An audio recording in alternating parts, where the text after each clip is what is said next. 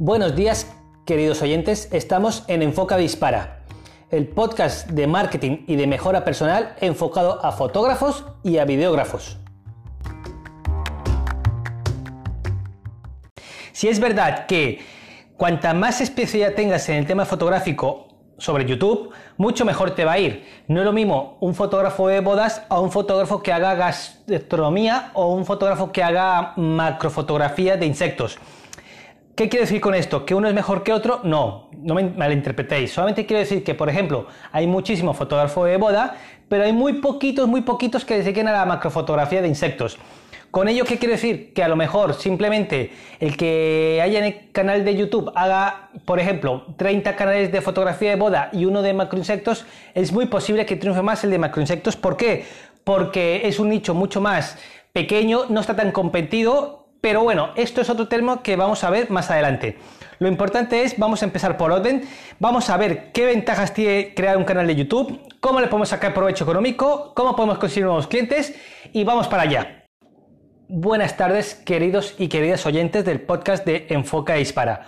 Hoy os traigo un capítulo muy especial en el cual hablo de YouTube. ¿Para qué nos sirven los fotógrafos YouTube? ¿Qué provecho le podemos sacar a este canal? Qué medidas podemos conseguir con él y cómo podemos crear nuevos clientes o nuevas estrategias de mercado con respecto a la fotografía y YouTube.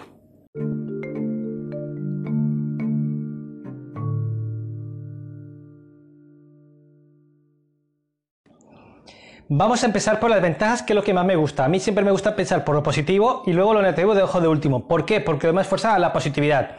Pero bueno, hay que ver los dos términos que son muy importantes a la hora de enfocar el canal de YouTube sobre fotografía.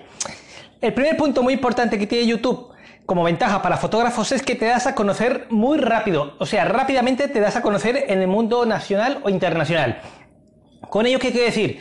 Que, por ejemplo, subiendo un, un vídeo de YouTube, no, bueno, uno, tres, cuatro vídeos de YouTube de mucha calidad sobre el tema de fotografía, te conoce gente de España, de Perú, de México, de Chile, de Estados Unidos, de todas partes de habla hispana. Vamos a enfocarlo de habla hispana, ¿vale? Entonces, antes estabas a lo mejor en tu ciudad, tenías tu estudio fotográfico en tu barrio y te conocían la gente del barrio de la zona que te encargaba fotografías o retratos. Ahora te puede conocer un abanico de gente mucho más amplio y mucho más internacional. Esto es muy bueno porque antes grandes empresas se gastaban fortunas enteras para tener clientes de una manera indirecta o directa. Y ahora con YouTube, con un par de vídeos, lo conseguimos de una manera muy rápida, sencilla y vamos, que no hay que moverse de la oficina. Otra ventaja que tiene YouTube es que tu web se posiciona muy bien. ¿Y esto por qué pasa? Me preguntaréis. Pues pasa por esto. Porque simplemente cuando tú pones en la caja de descripción, en la caja de comentarios, tu página web, el enlace a tu página web, por ejemplo, fotografiabodas.com, la gente le, clica, le pica la curiosidad, siempre tienen curiosidad de qué haces aparte de YouTube. Y clican a tu página web. Y esto le redirige a tu site en el cual estás haciendo un posicionamiento SEO y orgánico muy bueno. Porque si sale en Google, Google también va a patrocinar tu canal de YouTube, pero tu canal de YouTube patrocina tu página web y entonces es un círculo vicioso para positivo en el cual vas a conseguir que tu página web se posicione muy rápido, de una manera gratis, orgánica y sin tener que pagar ninguna publicidad.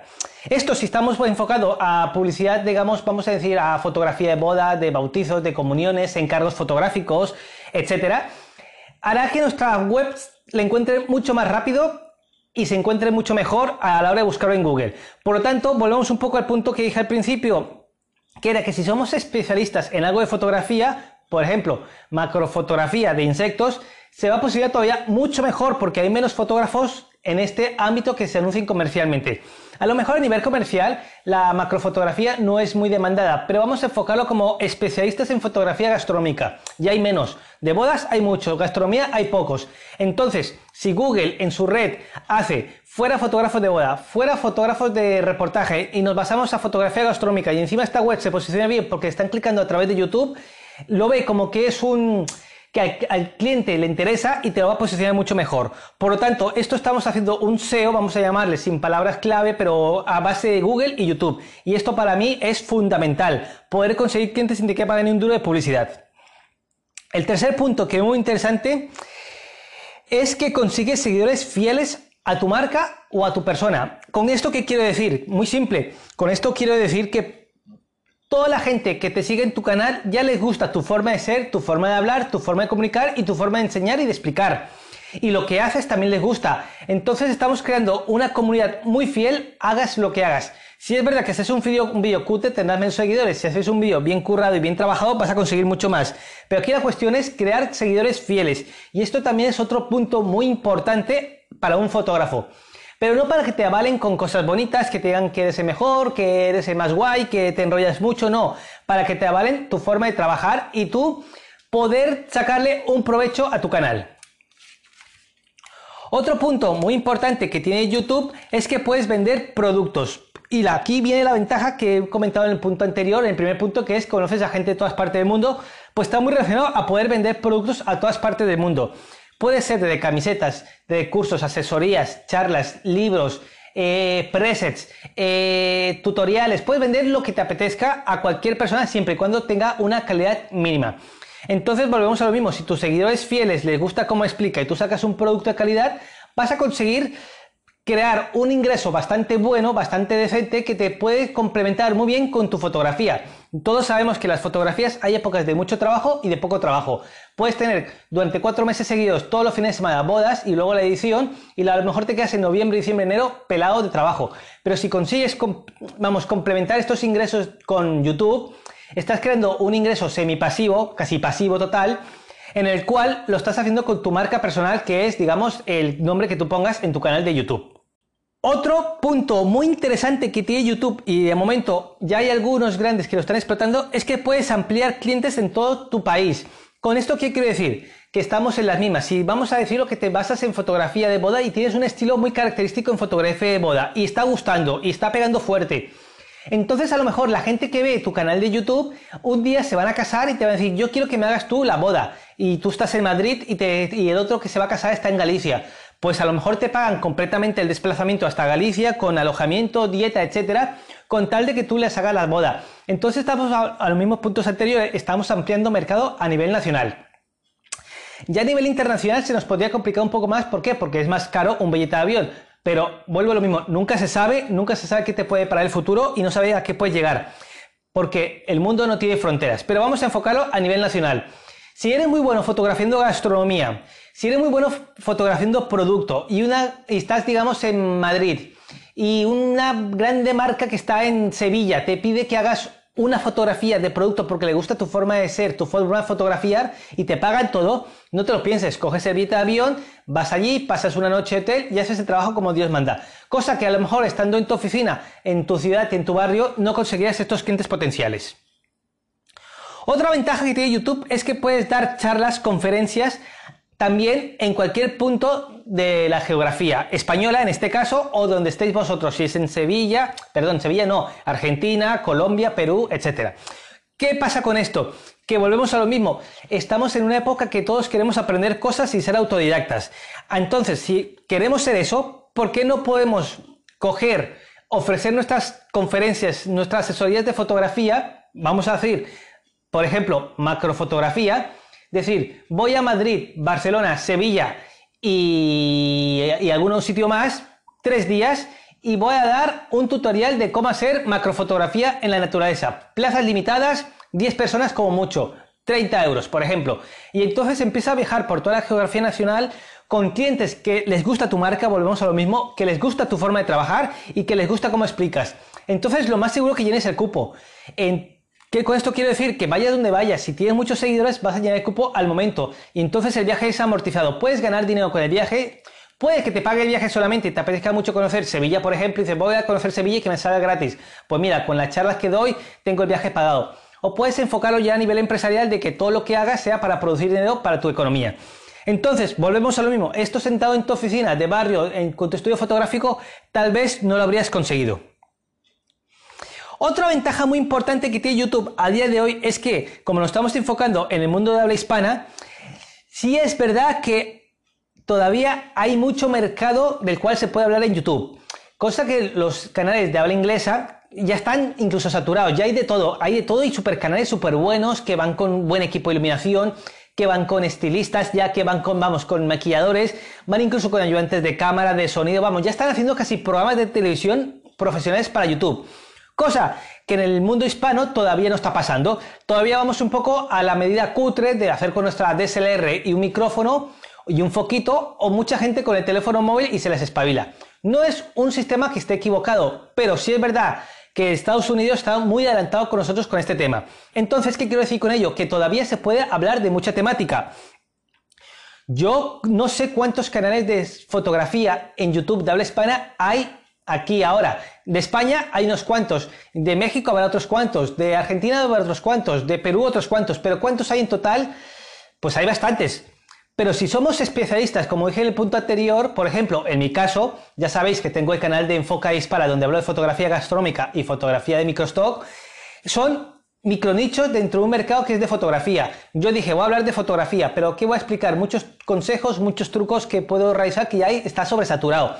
Entonces vi que hice un vídeo de fotografía de microstock y funcionó bastante bien. Y al ver que funcionaba muy bien esta temática, empecé a tirar. Y como yo estoy vamos a decir, especialista en fotografía microstock, es algo que tengo muy cogido por banda. Por lo tanto, se me da bastante bien explicar estas cosas. He creado un micronicho. ¿Qué pasa con estos micronichos? Que la verdad es que crecen más lento que un mercado general. Si tú hablas en fotografía en general, te va a crecer mucho más rápido. Si eres bastante bueno, claro. Pero si hablas de un micronicho, vamos a decir en mi caso fotografía de stock, el canal crecerá mucho más lentamente que otros canales, pero los seguidores son mucho más fieles y les gusta mucho más lo que estás hablando 100%. Por lo tanto, a día de hoy, sacar un canal de YouTube de habla hispana todavía hay mercado y hay cabida para todos. Eso que YouTube está sobresaturado, que estamos ya masificados, que hay demasiados, sí, cada vez habrá más gente de YouTube, pero también hay que tener en cuenta la perseverancia. ¿Cuánta gente empieza un canal de YouTube, lo acaban dejando a los dos meses y lo vuelven a retomar a cabo de los tres años, así a patadas, y lo vuelven a dejar? Yo me gustaría saber cuántos canales inactivos hay en YouTube a día de hoy. Si hay alguien que tenga este dato, que deje en comentarios porque es un dato que a mí me interesa mucho. Y otro punto, el más importante de todos que tiene YouTube es el apoyo que tienes del público. El público que te sigue te apoya en todo sea para bien, sea para mal, sea que te equivoques, sea que aciertes, te apoyan 100%. Y eso está muy bien, ¿por qué? Porque si tú lo haces mal y haces un vídeo que te has equivocado, ellos te van a apoyar. No van a decir que es el mejor vídeo que has hecho, pero dicen, no pasa nada, compañero, tú sigue adelante que el próximo lo harás mejor. Entonces te animan a continuar mejorando y mejorando la técnica tanto en grabación de vídeo, en sonido, en calidad, etc. Entonces este público que te sigue de todas partes es lo mejor que tiene YouTube a día de hoy. No podemos olvidar que YouTube es casi una red social solo que basada en vídeo. ¿Por qué? Porque tú subes un vídeo hablando algo que tú haces o enseñas, la gente le da a seguir, la gente le da like, le da dislike, comentan y comparten. Por tanto, la parte de red social sí que tiene YouTube bastante potente. Ahora, como ya he sabido, vamos a hablar de las partes malas que no me gustan tanto sobre YouTube, pero tenemos que tenerse en cuenta para que todos sepamos si vale la pena abrir un canal o no vale la pena abrir un canal de YouTube en respecto a fotografía. Una de las ventajas malas que tiene es que depende de un crecimiento a veces lento. Si es verdad que hay canales que han implosionado, explosionado de una manera, vamos, impresionante, que han conseguido 50, 60 mil suscriptores en un año. Y eso sí que sucede. Pero claro, son temáticas que a lo mejor han empezado con el primer vídeo muy bien, con buena edición, buen sonido, buena iluminación, eh, buena edición, un tema muy buscado también, porque tenemos que buscar temas que sean buscados, no, no crear un vídeo de temas que están muy saturados y que no van a tener temática. Entonces, lo hacen muy bien. Y por ejemplo, los canales de hoy día de crecimiento personal, de marketing, de cocina, todo esto son canales que crecen muy rápido. Si ves, hay canales que a veces hay una mujer o un hombre cocinando en su propia casa, haciendo sus cuatro garbanzos y tienen 200, 300 mil suscriptores.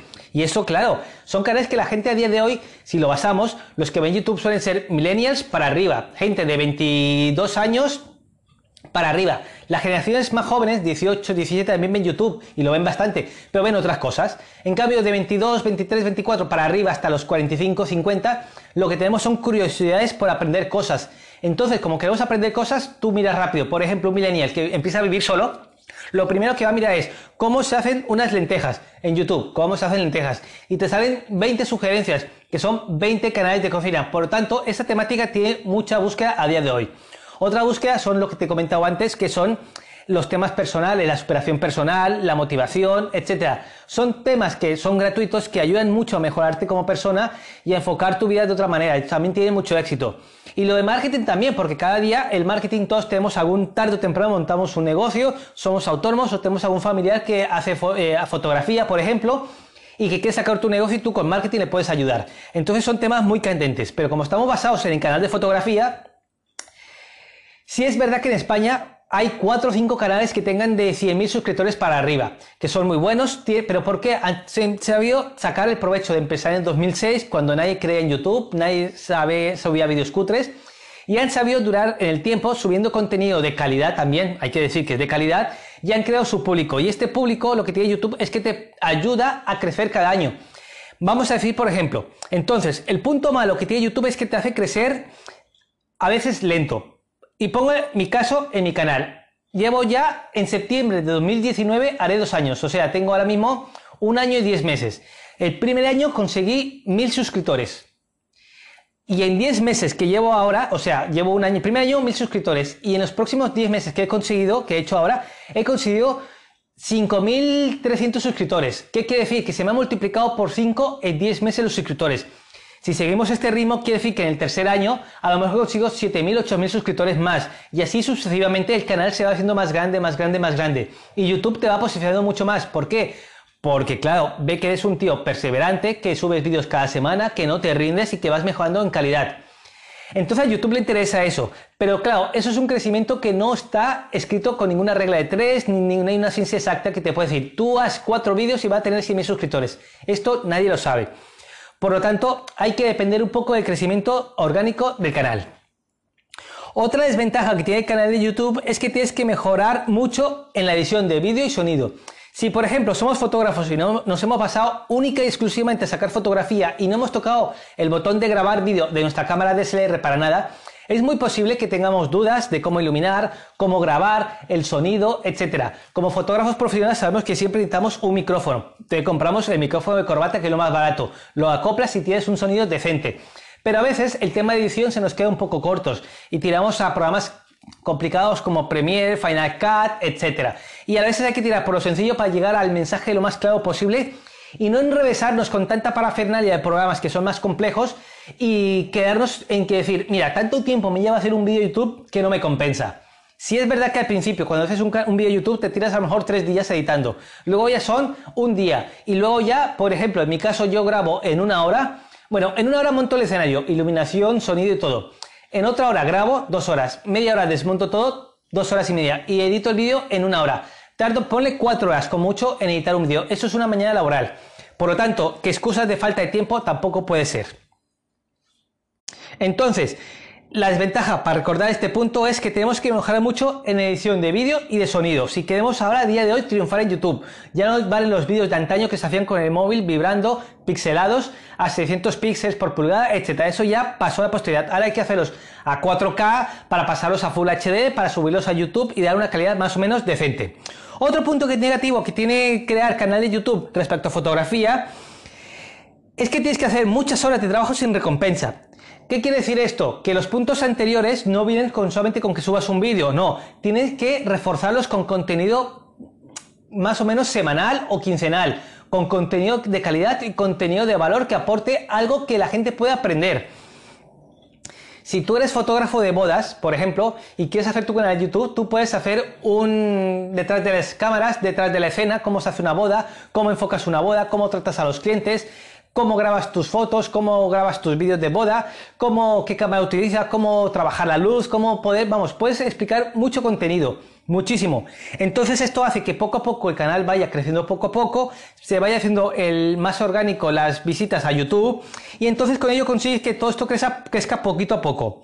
Pero claro, todo esto son horas de trabajo. Si tú sumas, son muchas horas de trabajo. Por eso la gente dice que YouTube no se vive de YouTube. ¿Por qué? Porque hacer vídeos y esperar que Google AdSense te pague os voy a decir ahora mismo, yo me estoy sacando solamente con Google, la, la publicidad de Google, unos 30 dólares al mes, que son unos 25 euros mensuales con 6.000 suscriptores. Entonces con esto no puedes vivir, no compensa las 4 o 5 horas que estoy cada semana haciendo un vídeo y pensando también en tiempo cómo lo edito, cómo lo grabo, qué voy a hablar, etc. Entonces son muchas horas de trabajo que hay detrás. Y eso a veces pesa, pesa con el tiempo, porque hay momentos que estás motivado y hay momentos que estás desmotivado. Si hay momentos que estás desmotivado y algún tonto te dice algún comentario feo por YouTube, te desmotiva más todavía. Por eso la gente acaba abandonando. Aquí la cuestión es tener perseverancia. Otro punto negativo que tiene YouTube, pero que no es negativo del todo porque no es negativo, simplemente es como todo, hay que conocerlo, hay que conocer las cosas.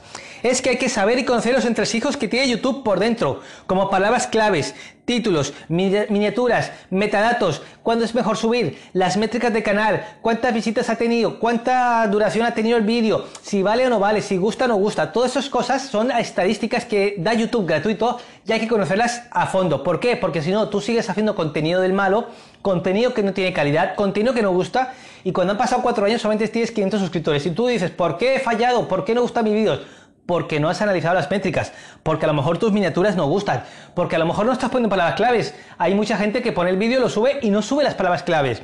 Por ejemplo, en nuestro caso, fotografía. Lo primero que hago yo en mi canal de YouTube es título, enfoca y dispara. Fotografía, Aprender fotografía, fotografía microstock, microstock en español, Shutterstock en español, Adobe Stock en español, todos esos son palabras claves que te van posicionando tu vídeo y que te encuentren mucho más rápido. Y hay gente que se lo pasa por el forro esto. Los títulos ponen también títulos nada atrayentes que tampoco tienen las palabras claves. Por ejemplo, fotografía de stock. ¿Qué título poco atrayente? A un título de ¿Cómo ganar dinero con Shutterstock? Estás solucionando un problema al público y al solucionar un problema de que es el dinero, que todo, mucha gente tiene problemas económicos, pues van a vídeo, guste o no guste, les guste la fotografía o no les guste la fotografía, porque hay mucha gente que no le gusta la fotografía, pero ven, cómo ganar dinero, ya clican y a clicar ya les gusta la fotografía y a veces piensan, hostia, pues yo tengo una cámara reflex que tengo abandonada en el armario, pues voy a aprovechar a sacar unas fotitos. Entonces, cuando hagáis los primeros vídeos de YouTube, os aconsejo siempre estudiar las métricas todo lo que da YouTube gratuito para saber cómo funciona, porque así con el tiempo de un mes, dos meses, tres meses que lleves subiendo vídeos asiduamente, podrás ver qué vídeos han gustado y qué vídeos no han gustado. Y esto ayuda mucho a que los próximos vídeos que hagas en el futuro vayan mucho mejor y que guste mucho más. Y otro punto que ya sabemos todos que no suele gustar a nadie son los haters. Tengo que decir que mi experiencia personal, haters en el canal no tengo. He tenido dos que han soltado un comentario bastante fuerte a uno el comentario lo baneé porque ya era insultando, ya eran palabrotas. Entonces, como eran palabrotas, no vale la pena esto porque estás aportando que ya está faltando respeto. Y como es un canal en el cual para mí es interesante el respeto, pues lo quité y lo baneé, lo puse en spam y ya está. Y hay otros que dicen sus comentarios que dicen no tiene nada que ver con el tema, se meten por meterse, pero en mi experiencia personal, resumiendo, la mayoría de la gente que ha dado un comentario en mi canal YouTube han sido comentarios para mejorar el canal. Muchas veces me he equivocado con el sonido, sobre todo los primeros vídeos que hacía ponía música de fondo muy alta y no se escuchaba bien. Y muchos han dicho la música es una mierda, la música se escucha fatal, no se te escucha a ti bien, otros han sido más respetuosos, otros han sido más duros, unos han dado like, otros han dado dislike, pero todo eso es para mejorar. Si no fuera puesto estos comentarios, yo seguiría poniendo la música a toda castaña y se oiría una discoteca y no se oiría mi voz.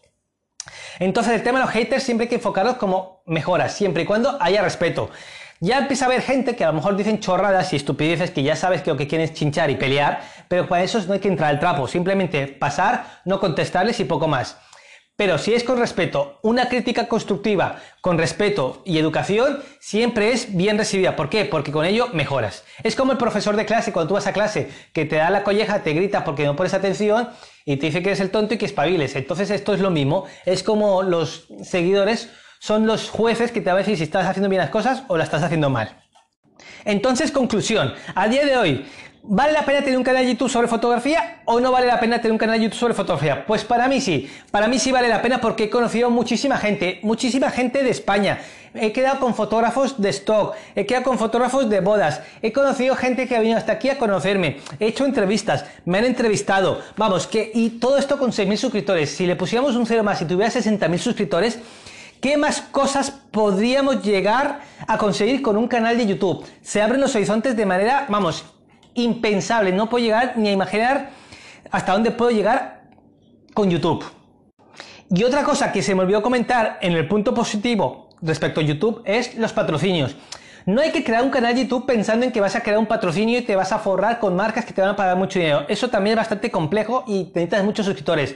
Y es muy probable que te salgan pequeñas marcas al principio en el cual te dan una cosa, por ejemplo, un filtro de fotografía, te lo prestan, no te lo dan gratis, te lo prestan, una semana tú lo haces una review y lo devuelves. Entonces no has ganado ni un duro, simplemente has ganado contenido para tu canal. Y luego con el link de afiliado de Amazon ya consigues dinero. Pero bueno, eso son pequeñas marcas que de momento no aportan nada. Luego ya con 100.000, 150.000 suscriptores ya puedes conseguir incluso 50.000 también. Grandes marcas que ya te pueden prestar una cámara, te prestan equipo para que hagas cosas interesantes. Y claro, con más equipo puedes hacer mejores vídeos mejores fotografías y mejores cosas artísticas que también hace que tu canal crezca mucho más. Entonces, acordaos todos los puntos buenos que os he dicho sobre YouTube, todos los puntos malos que tiene YouTube. Y ya sabéis, si tenéis cualquier duda me podéis dejar en comentarios. ¿Por qué? Porque intenté responder sobre esta temática, porque veo que es muy interesante. Esto ya es presente. La gente está dejando de ver televisión para ver YouTube. Y esto es un paso muy grande, muy grande. Que la gente deje de ver tele para ver YouTube solamente. Esto es importantísimo. Antes la televisión era para los grandes periodistas, reporteros, modelos, etc. Ahora puedes tener un canal con muchas visualizaciones hecho en tu propia casa, con muy buen sonido, muy buena iluminación a bajo coste. Y esto antes era impensable. Vas a perder la oportunidad de tener tu canal de YouTube por miedos, limitaciones o miedos a críticas. No vale la pena. Tira para adelante y crea tu canal de YouTube. Ya sabéis, suscríbete al podcast de Enfoca Dispara que me puedes encontrar en Anchor, en eBooks, en Spotify. También lo pongo en mi blog de enfocadispara.com donde podéis encontrar todos los vídeos míos de YouTube y también podéis encontrar mis cursos online de fotografía. Y ya sabéis, el próximo semana subiré otro podcast, otro capítulo de este podcast en el cual hablaré otra temática de marketing para fotógrafos. Espero que os haya gustado y dejadme comentarios y compartirlo, por favor. Venga, muchas gracias y nos vemos la semana que viene.